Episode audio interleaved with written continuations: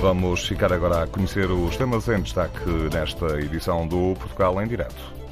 Por constatar que há novos focos e novos tipos de insegurança no Porto, no pós-pandemia, o presidente da Câmara, Rui Moreira, defende policiamento pago pelos comerciantes nas zonas de animação noturna, a chamada movida na Baixa da cidade.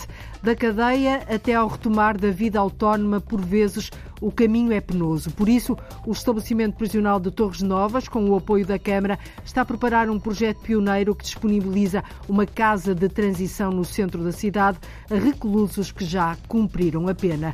O conceito da fruta feia começou em 2013 e já evitou mais de 3.700 toneladas de desperdício. A ideia é aproveitar frutas e produtos hortícolas que esteticamente não têm lugar nas prateleiras dos supermercados, mas que são bons para o consumo. A repórter Paula Verandes deslocou-se a Hortas, no Conselho de Loures, e ouviu um agricultor que colabora com o projeto que aproveita o que a terra dá.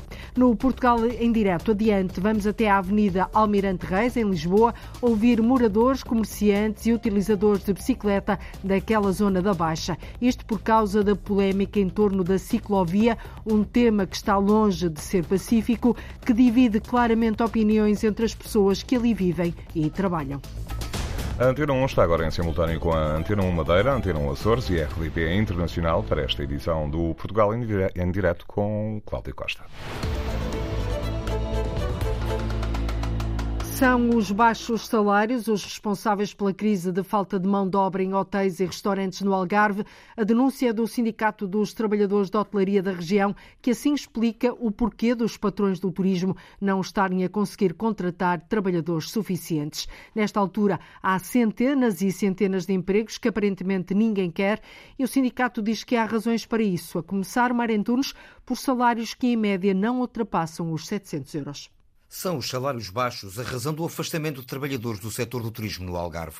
Para o Sindicato de Trabalhadores da Indústria Hoteleira, os números e indicadores oficiais não mentem. A esmagadora maioria dos empregos gerados pela hotelaria, restauração e similares é remunerada à volta do salário mínimo nacional. O dirigente sindical Tiago Jacinto dá o exemplo de uma tabela proposta por uma das maiores associações hoteleiras do Algarve. A tabela salarial, toda ela está abaixo dos 800 euros. Apenas o diretor está acima dos 800 todas as outras categorias portanto, estão abaixo e a maior parte dos trabalhadores próximo do salário mínimo nacional, portanto, dos 705 euros. A pandemia afastou milhares de pessoas deste setor, que é só o motor da economia algarvia. Já não regressaram à atividade. Muitos emigraram. Trabalhadores que estavam na Quinta do Lago também saíram e foram trabalhar para a Espanha. Portanto, os trabalhadores procuram outras oportunidades seja aqui na região, seja fora da região, até seja fora do país. Portanto, agora, as pessoas procuram outras oportunidades. O dirigente alega que estas pessoas, já com alguma qualificação, não querem salários tão baixos e fogem de hotéis e restaurantes do Algarve. Para suprir as vagas, diz o sindicato, os patrões insistem na angariação de trabalhadores no estrangeiro. Tiago Jacinto diz que se está a assistir a uma degradação da qualidade da oferta turística. Alegando que não há trabalhadores, portanto, ir buscar trabalhadores ao estrangeiro para explorar ainda mais porque vem numa situação mais fragilizada, naturalmente, assim como os portugueses também, quando saíram para fora ou quando saem para fora, também ficam numa situação mais fragilizada. Os que vêm para cá também ficam nessa situação mais fragilizada e é aquilo que, que as empresas estão a fazer. Os estrangeiros, alega Tiago Jacinto, aceitam condições que estão longe das desejáveis e não apenas na questão salarial. Há horários cada vez mais desregulados e longas jornadas de trabalho. As alterações de horários constantes, as, as, as jornadas de, de, trabalho cada vez mais longas, eh, portanto, toda essa desregulação eh, leva a que as pessoas não consigam e depois conciliar com a vida pessoal e familiar. Muitos trabalhadores do nosso setor nunca, nunca tiveram férias com os filhos. Nos últimos meses, com o regresso à atividade pós-pandemia, os empresários têm lamentado que as ofertas de emprego fiquem por preencher. São milhares de pessoas, dizem, que estão a receber subsídio de desemprego e preferem não regressar às empresas. Tiago Jacinto não fica surpreendido. Diz que, entre outras medidas, um aumento mínimo de 90 euros nos salários ou um salário mínimo de 800 euros podia ajudar a resolver o problema. A denúncia do Sindicato dos Trabalhadores da Hotelaria do Algarve, nesta altura, numa altura em que há centenas e centenas de empregos que aparentemente ninguém quer. O presidente da Câmara do Porto teme que possa acontecer uma tragédia nas zonas de animação noturna. Tragédia. Foi mesmo esta a palavra utilizada por Rui Moreira, até que haja um aumento de efetivos da PSP. Em sintonia com o autarca de Lisboa, Moreira diz que surgiram novos focos de insegurança com o pós-pandemia no Porto. Reconhece que os sistemas de videovigilância ajudam, mas não substituem a presença de polícias na rua. Num encontro com o ministro da Administração Interna, o presidente da Câmara do Porto pediu que fosse autorizado o policiamento pago pelos comerciantes na zona da Movida, mas o ministro Nuno Amaral diz que não é possível.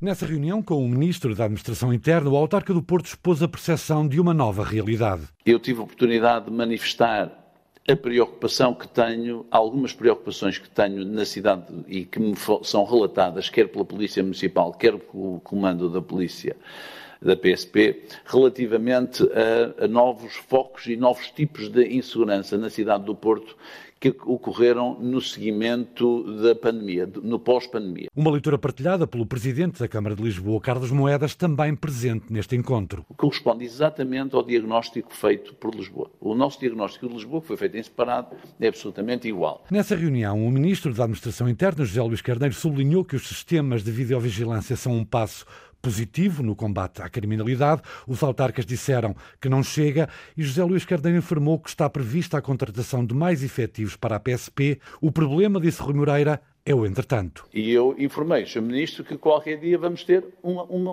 uma tragédia. Nós qualquer dia vamos ter, porque de facto hoje encontrar um, um agente da PSP, vejo agentes da Polícia Municipal, de facto, mas agentes da PSP, pura e simplesmente, não se vêem. E essa é uma, é, um, é uma preocupação que nós temos. Por isso, Moreira expôs ao Ministro uma sugestão. Que tem a ver com o policiamento gratificado eh, na via pública. Ou seja, policiamento pago, gratificado, a agentes da PSP nas zonas de animação noturna da cidade. O nosso entendimento, aliás, ouvindo todos os operadores que funcionam na Movida e também a população que ali circula, se há policiamento gratificado que faça sentido é exatamente nessas zonas da cidade, porque, por falta de policiamento. Surgiu, no entanto, um senão, o ministro José Luís Carneiro não o permite. Entende o, o, a Direção Nacional da PSP que o policiamento gratificado pode ser feito dentro de lojas uh, de ouro, dentro de supermercados, dentro de centros comerciais, mas não pode fazer na via pública. E Moreira respondeu com aquilo a que chamou uma enorme contradição. E, portanto, eu pergunto, então, se, se a Metro do Porto, e bem, consegue ter policiamento gratificado, eu pergunto porque é que a Câmara Municipal do Porto, interessada que está em ter policiamento gratificado, nomeadamente nas zonas da Movida, não tem. O Sr. Ministro manifestou-se inflexível relativamente a essa matéria, dizendo vamos ter mais polícia. O problema é o entretanto. E é nesse entretanto que o Remoreira teme um aumento da insegurança no centro da cidade, em especial nas zonas de animação noturna. Por isso, o Presidente da Câmara do Porto defende o policiamento pago pelos comerciantes nas zonas de animação noturna, a chamada movida na Baixa da cidade, mas o Ministro da Administração Interna não vai nisso. A autarquia de Almeirim, terra ribatejana do distrito de Santarém, vai apoiar os produtores de vinho da região. O presidente da Câmara, Pedro Ribeiro, quer vinhos premiados a promover o turismo do Conselho. Cada vez mais o turista é um turista que eh, quer eh, a genuinidade e eh, o consumidor, seja ele turista ou não, quer também ter a certeza que aquilo que está a comprar tem qualidade nada melhor para isso do que o facto de o vinho A, B ou C eh, poder ter conquistado um prémio é também uma garantia dessa mesma genuinidade e dessa qualidade. Em colaboração com a CVR, a Comissão Vitivinícola Regional do Tejo, a Câmara de Almeirim vai apoiar nas despesas de inscrição nas provas nacionais e internacionais. O que nós pretendemos é incentivar que os nossos produtores acabem por concorrer a vários concursos, quer nacionais, quer internacionais. Nós temos consciência daquilo que é a qualidade dos nossos vinhos e da possibilidade que têm de ainda concurso poderem obter eh, medalhas E, portanto, aquilo que a Câmara vai uh, fazer é, uh, em parceria com a CVR, nós apoiaremos uma média de duas amostras de vinho por produtor até sete concursos. Isto tem para nós um custo até 12 mil euros e, portanto, acaba por servir como divulgação daquele vinho em concreto, mas obviamente que depois do produtor e de um conselho de uma região. 12 mil euros de apoio aos produtores de vinhos da região de Almeirim que se candidatem a prémios nacionais e internacionais, até porque a divulgação é fundamental para o turismo daquela região ribatejana. Cumprida a pena, os reclusos sem suporte familiar vão poder contar com mais uma ajuda na integração. Este processo, por vezes, é longo e penoso. O estabelecimento prisional de Torres Novas, com o apoio da autarquia, está a preparar um projeto pioneiro para disponibilizar uma casa de transição no centro da cidade, onde os reclusos que forem selecionados vão poder viver pelo menos 18 meses. Ali recomeçarão uma nova vida e vão preparar também a fase da autonomia. João Ramalhinho. Os reclusos do estabelecimento prisional Torres Novas, que não têm apoio familiar, depois de concluída a pena, vão contar com dois apartamentos no centro da cidade para uma fase de transição antes da autonomia. É o que adianta a Antena 1, a diretora do estabelecimento prisional, Paula Quadros. Muitos, curiosamente, e porque vêm de longe, uh, sentem-se bastante integrados aqui e têm-nos pedido ultimamente para ficar aqui e viver na zona. Uh, e, e, e, temos apercebido que uh, alguns não têm suporte familiar e que seria importante termos um espaço de transição que eles pudessem ter à saída que os permitisse organizar e reestruturar a sua vida antes de ficarem em autogestão. Um espaço de adaptação à nova realidade, ou seja, à liberdade, à reintegração social e profissional, acrescenta Paula Quadros, diretora do estabelecimento prisional de Torres Novas. Em articulação com a autarquia de Torres Novas, eh, nós estamos eh, com um projeto em curso de obtenção de uma casa de saída. Eh, já apresentámos a pré-candidatura à, à, Bolsa Nacional, à Bolsa Nacional de Habitação Urgente e Temporária, que foi aprovada. Vamos agora fazer a segunda fase de candidatura para poder ter um espaço uh, onde eles possam ficar pelo menos 18 meses até terem a sua vida organizada, saírem do estabelecimento com emprego e depois terem aquele espaço de adaptação para não ser tão uh, abrupta a saída eh, porque são indivíduos que estão detidos, alguns deles há muito tempo, e, e aquela transição assim é minimizada, não é?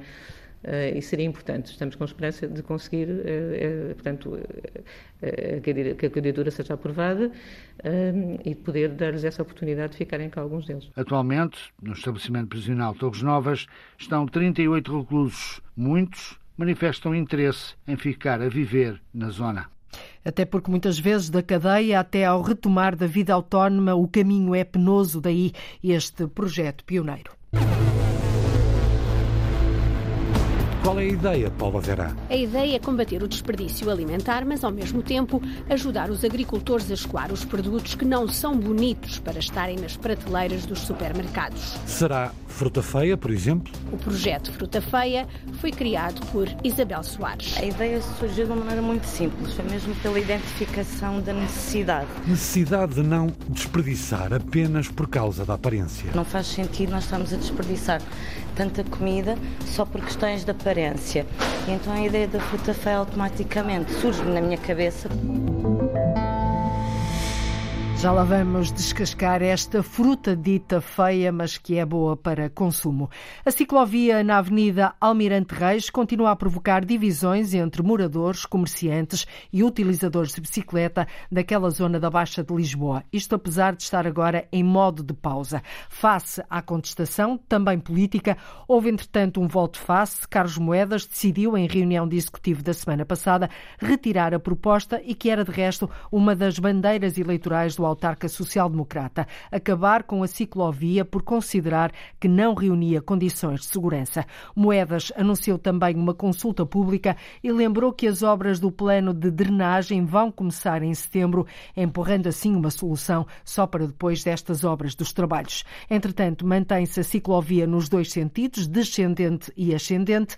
A repórter Arlinda Brandão foi até à avenida ouvir o que dizem as pessoas que ali vivem e trabalham sobre um tema que claramente divide opiniões.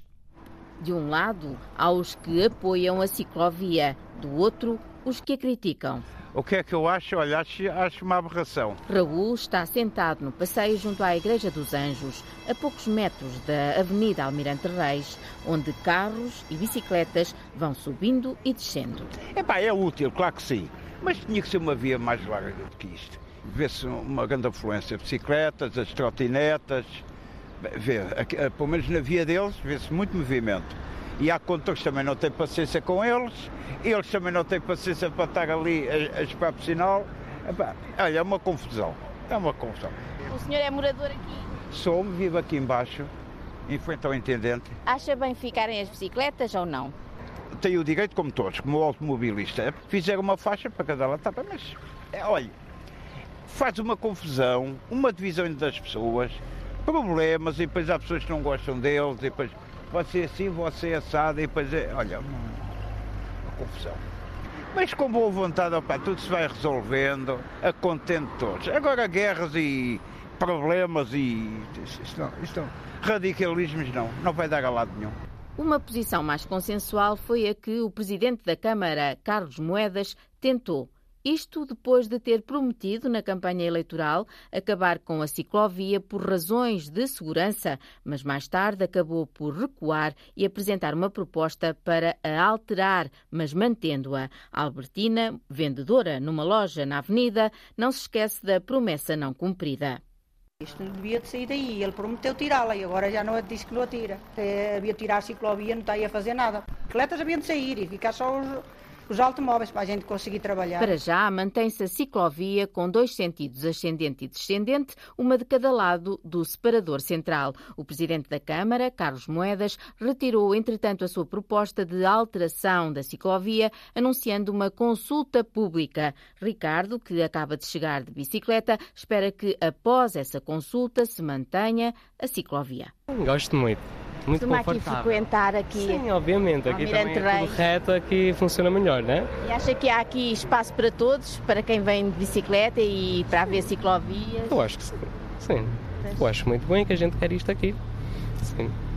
E há muita gente a utilizar. Sim, eu acho que sim. Especialmente assim, a malta jovem luta muito. Yeah. E compreendem esta contestação? Há quem não queira ter aqui as eh, bicicletas? Não, não compreendo tanto. É melhor para o ambiente, é melhor para o planeta, né? Sim. Mas a confusão no trânsito, dizem que há confusão no Tem trânsito. aqui a faixa verde, né? Isso funciona bem. O que é que acha que vai acabar por resultar desta consulta? Eu espero que fiquem aqui, né? Eu espero que a gente ainda possa usar isto aqui também no centro, porque é muito bom.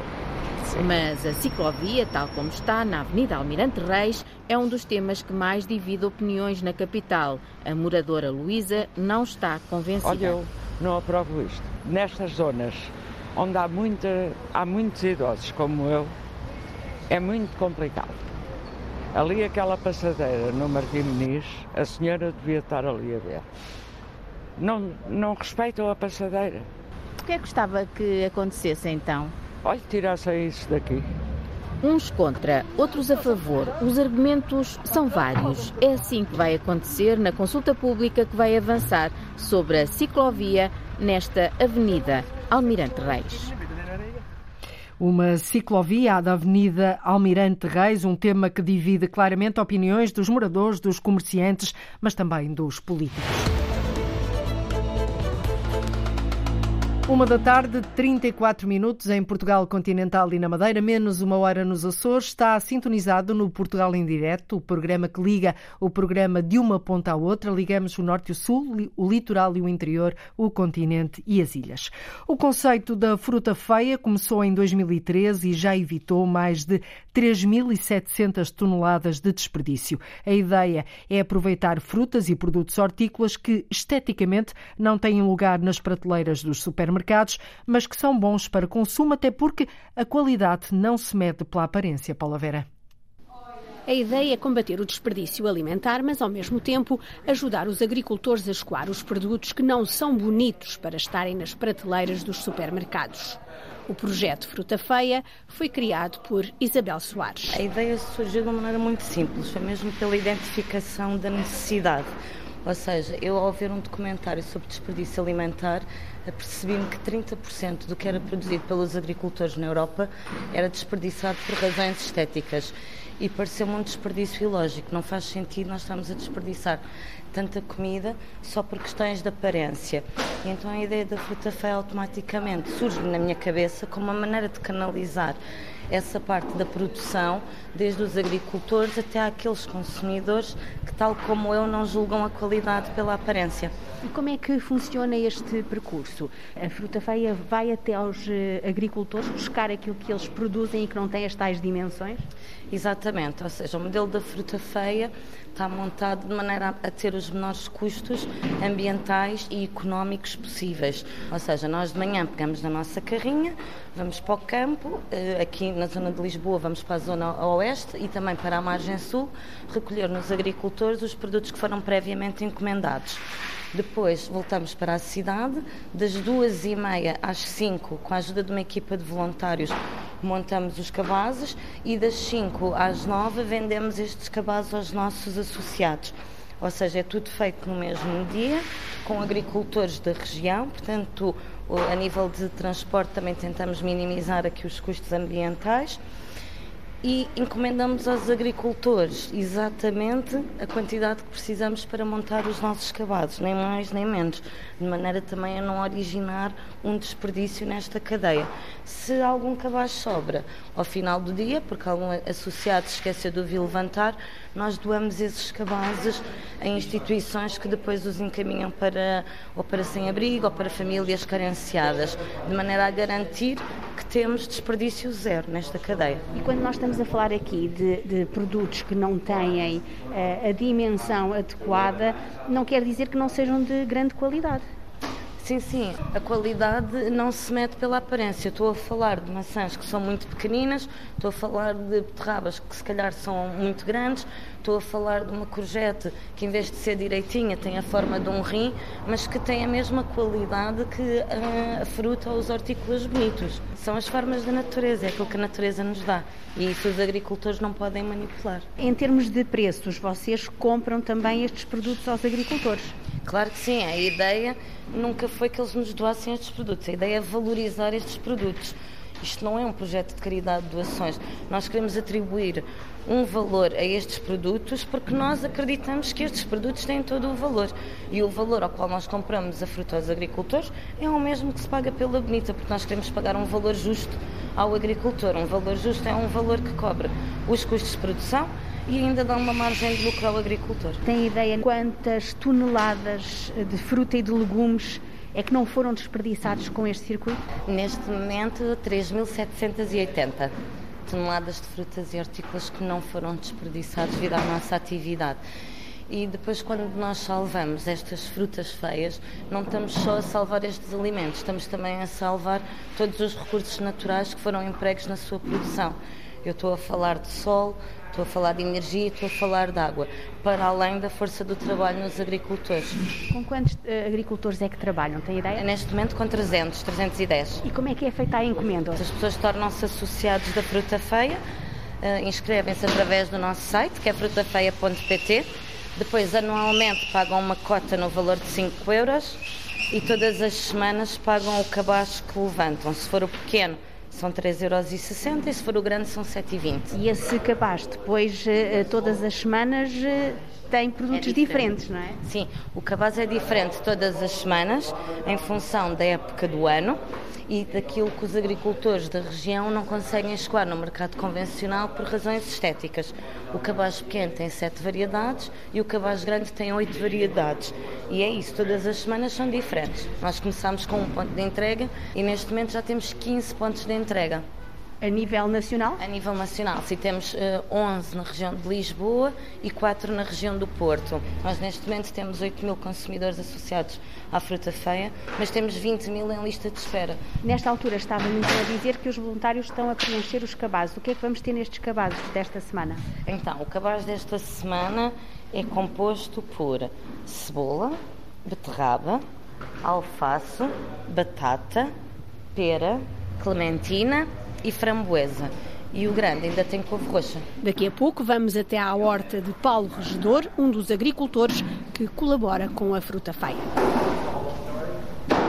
E para já ficamos a perceber o que é afinal este modelo da fruta feia, produtos com qualidade, como percebeu, mas que não têm as dimensões ou as formas exigidas pelas grandes superfícies e, como tal, arriscam ir para o lixo. Só que com este projeto nada é desperdiçado. Em oito anos já foram poupadas mais de 3.700 toneladas de frutas e produtos hortícolas. Daqui a pouco está prometido, vamos falar com um dos agricultores que está envolvido no projeto da fruta feia.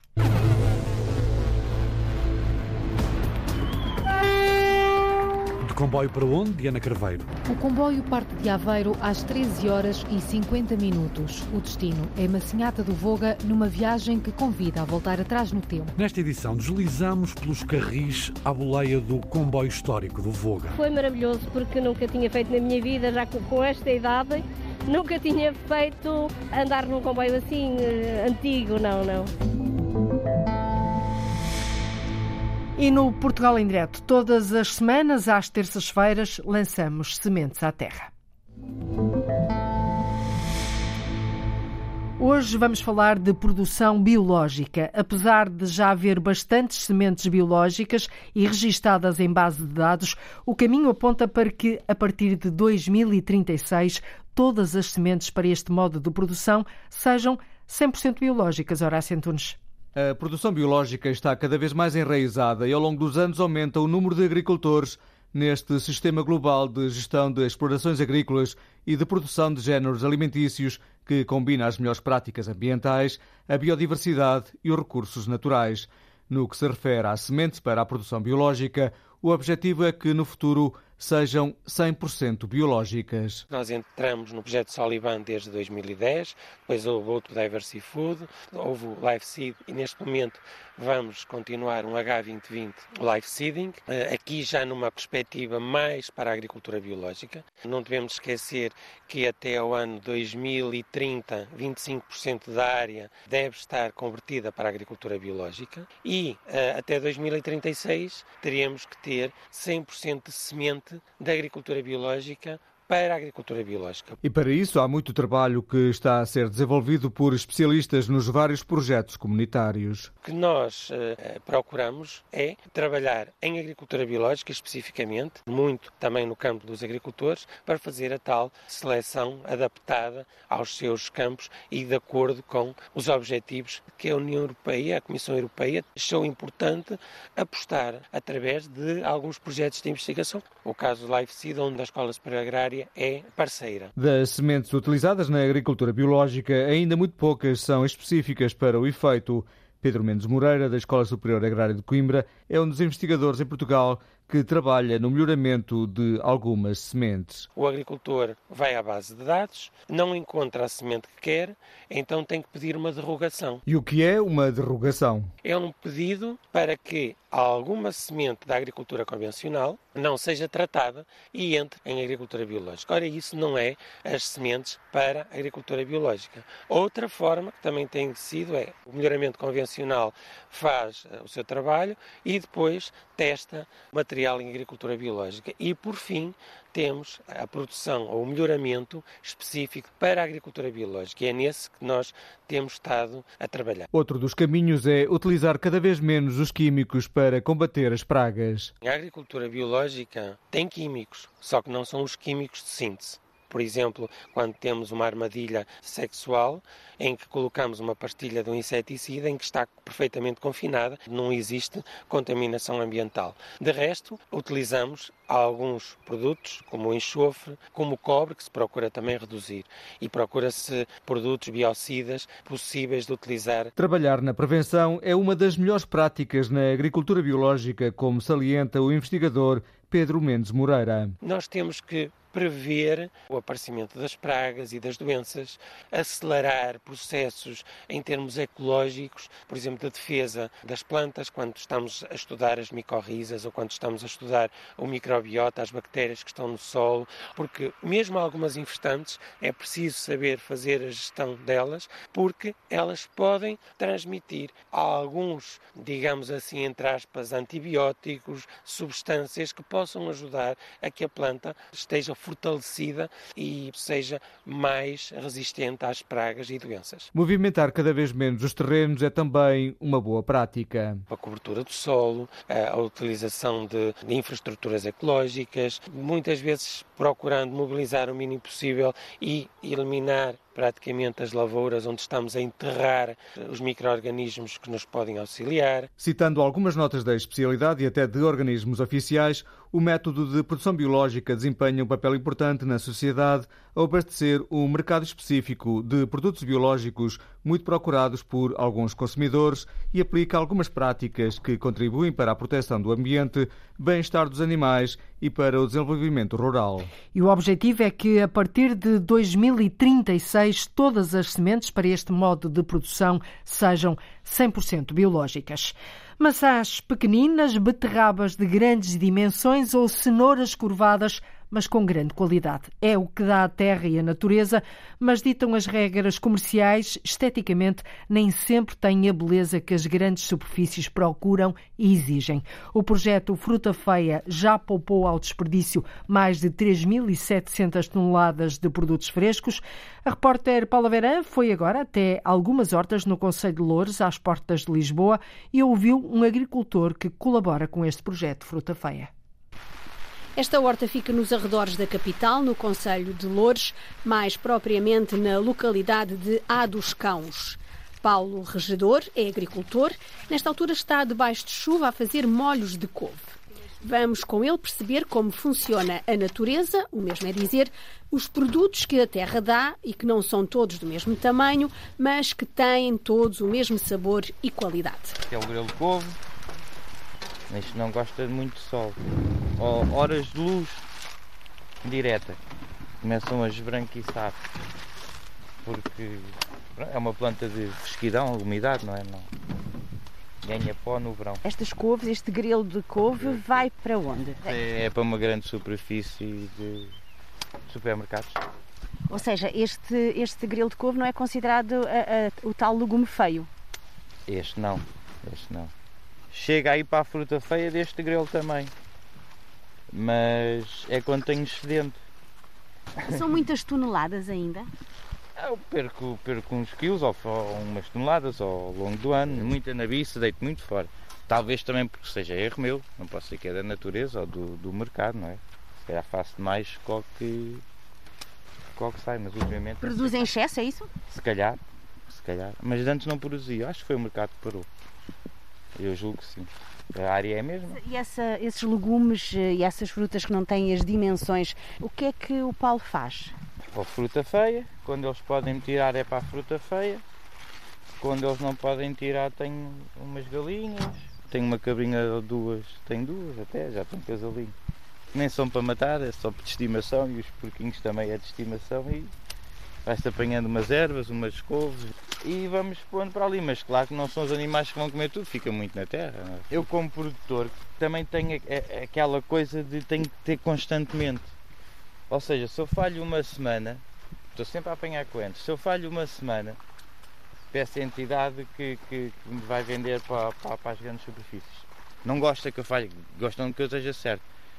Então, por outro lado, eu tenho contra que convém ter sempre um bocadinho a mais, mesmo que deite fora, que não me falte. Procure não tem? Falho naquela semana, arranja outro ficar no meu lugar. Mas mesmo assim compensa-lhe uh, ainda produzir, uh, plantar? Não, não sei fazer outra coisa, tenho que compensar, claro. Eu não vou voltar às costas agora, o investimento está feito, não é? Mas já houve melhores dias, a agricultura Está-me a queixar, mas é o que é. A agricultura já teve melhores dias em Portugal. A agricultura está estrangulada em Portugal. Os apoios que existem, existem, mas não é para mim. Entende? O Paulo, Paulo César não sabe tratar de papéis. Não tem dentro, ninguém lá dentro do, do Ministério da Agricultura, é só para, para as grandes quintas, para as grandes latifundiários daquele Ribatejo, que se for lá agora aquilo é de perder de vista, mas ninguém toca no campo. Eu tenho mais pessoas a trabalhar aqui nestes dois hectares do que no Ribatejo, que é perder de vista, mas é outro mundo. Está monopolizado, está. Olha, está industrial, né? está, está químico, está tudo e mais alguma coisa. Vive da agricultura familiar de subsistência, não vive da agricultura familiar para dar riqueza ao país. O Paulo aqui trabalha com a esposa? Sim, é? minha senhora. E, e dois empregados. É o quê? E aqui a zona dá o quê? Dá, além de, destas eh, couves, dá o quê? Isto é o dá granado, é a zona de coentros. Isto, isto aqui é, é a zona hortícola, uh, legume, né? o legume do dia. As alfaces, o coentro, a salsa, a nabiça, umas beterrabitas. Aqui ainda se faz muito isto, a molharia, o espinafre, em molhos. Não é o espinafre que a gente vê em saquinhos da, da quarta gama, que a gente chama o baby. Pronto, aqui é mais o, o artesanal, ainda a puxar muito ao antigo. Trabalha-se desta forma que está-se aqui perto de Lisboa e o grelo come-se hoje ou no espaço de 3 dias. Isto não dá para guardar durante como a batata, ou como o tomate, ou como a fruta, não é?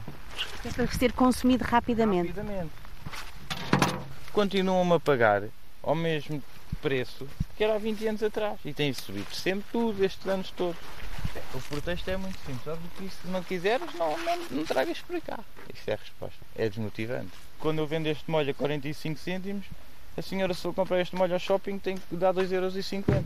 Não é uma exploração enorme. O testemunho de um agricultor que vê parte da sua produção a ser rejeitada pelas grandes superfícies porque esteticamente os produtos não são bonitos o bastante para estarem à venda nas prateleiras. Resta-lhe contar com o projeto da fruta feia para escoar estes produtos que de outro modo seriam desperdiçados. E as contas são boas de fazer. Com este projeto, Fruta Feia já se evitou que mais de 3.700 toneladas de produtos frescos fossem desperdiçados. Não são bonitos, mas têm muita qualidade. O comboio histórico volta este verão à linha do Voga. Até outubro é possível fazer o percurso entre Aveiro e Massinhata do Voga a bordo de uma composição, mas que não é uma composição qualquer. Tem cinco carruagens históricas. Diana Craveiro.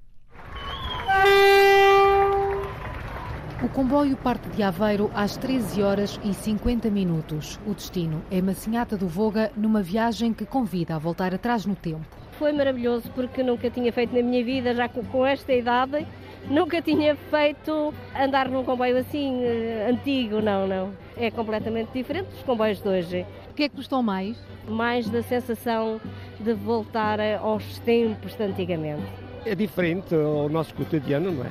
Paisagens muito bonitas, agradável, muito agradável. É uma alegria, um bem-estar de estar a ver paisagens, tudo e a calma. Foi bom, foi muito bom. O comboio histórico do Voga tem cinco carruagens do século XX e circula numa linha única no país, como explica a diretora de comunicação da CP, Ana Portela. De salientar que a linha do Voga é a única linha de via estreita, isto é, que em termos de largura da linha é mais estreita do que a via convencional que está no resto do país esta é a única linha ainda a funcionar.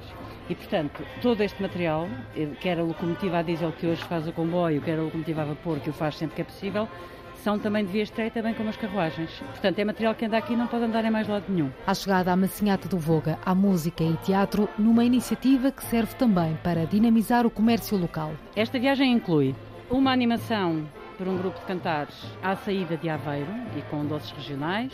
Ah, às vezes esse grupo de cantares viaja a bordo também, outras vezes fica só lá. À chegada à Massinhata tem habitualmente uma visita ao Museu Ferroviário de Massinhata e costuma ter aqui também no, no Largo uma mostra de produtos regionais.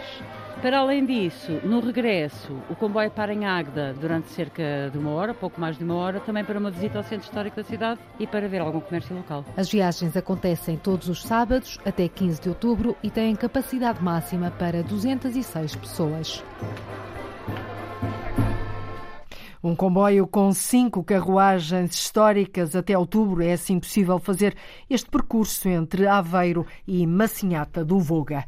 Nos Açores está apresentado o cartaz do Festival Santa Maria Blues. Nasceu em 2004 na ilha de Santa Maria. É o primeiro dedicado à música blues no arquipélago e é já uma referência a nível europeu, apesar de querer ainda ganhar uma maior dimensão. A organização pretende retomar o percurso que o festival estava a fazer, estava a fazer antes da pandemia, com a deslocação à ilha de grandes nomes do blues. António Pacheco. Foi no seu novo espaço de bar e esplanada que a Associação Escravos da Cadinha apresentou o Festival Santa Maria Blues 2022. Tornar este festival cada vez mais numa referência a nível europeu é um dos grandes objetivos da associação que apostou este ano em grandes bandas. Para estarmos a um nível dos melhores da Europa, foi contratar bandas do melhor que existe a nível mundial, que é o caso pelo menos de três bandas que temos aqui este ano, e claramente é esquecer os tempos de pandemia e voltar ao crescimento que estávamos tendo paulatino desde 2017, 2018. Produzir um cartaz mais homogéneo desde quinta-feira até sábado foi a preocupação da organização, o que torna difícil qualquer destaque. Mesmo assim, José Amaral, diretor artístico, sugere King King para o final de sexta-feira. Eles vêm de Glasgow, é uma banda que já andávamos atrás deles há, há seis anos. Uh, eles inclusive mudaram de nome uh, e têm, uh, pá, têm estado nos primeiros lugares nas tabelas de, de, de blues rock dos Estados Unidos. Para sábado, as sugestões são duas. A primeira vai para Giselle Jackson. Ela já cantou com Ray Charles, já cantou com James Brown, com Donna Summer, uh, já pisou palcos com imensos artistas e traz aqui um projeto uh, de quarteto fabuloso, uma mistura de soul com jazz. O festival termina com Rick Estring. Ele é imaginativo, é extremamente criativo, toca nas raízes do blues, mas por outro lado põe-nos um blues com uma mistura de, de, de ritmos e de cadências e de influências incrível. O Santa Maria Blues está marcado para os dias 14, 15 e 16 de julho na Baía dos Anjos, em Santa Maria. A não perder, Santa Maria Blues, um festival que quer ser cada vez mais uma referência a nível europeu. E assim terminamos mais uma volta todo pelo país. É assim todos os dias, a partir da 1 e um quarto da tarde. Voltamos amanhã com mais histórias, mais notícias, mais reportagens, com mais país. Caso não consiga escutar o programa em direto na rádio, pode sempre recorrer à internet ou através do podcast ou então através do RTP Play. Nós contamos consigo amanhã, já sabe, a nota hora, a partir da 1 e um quarto. Até amanhã.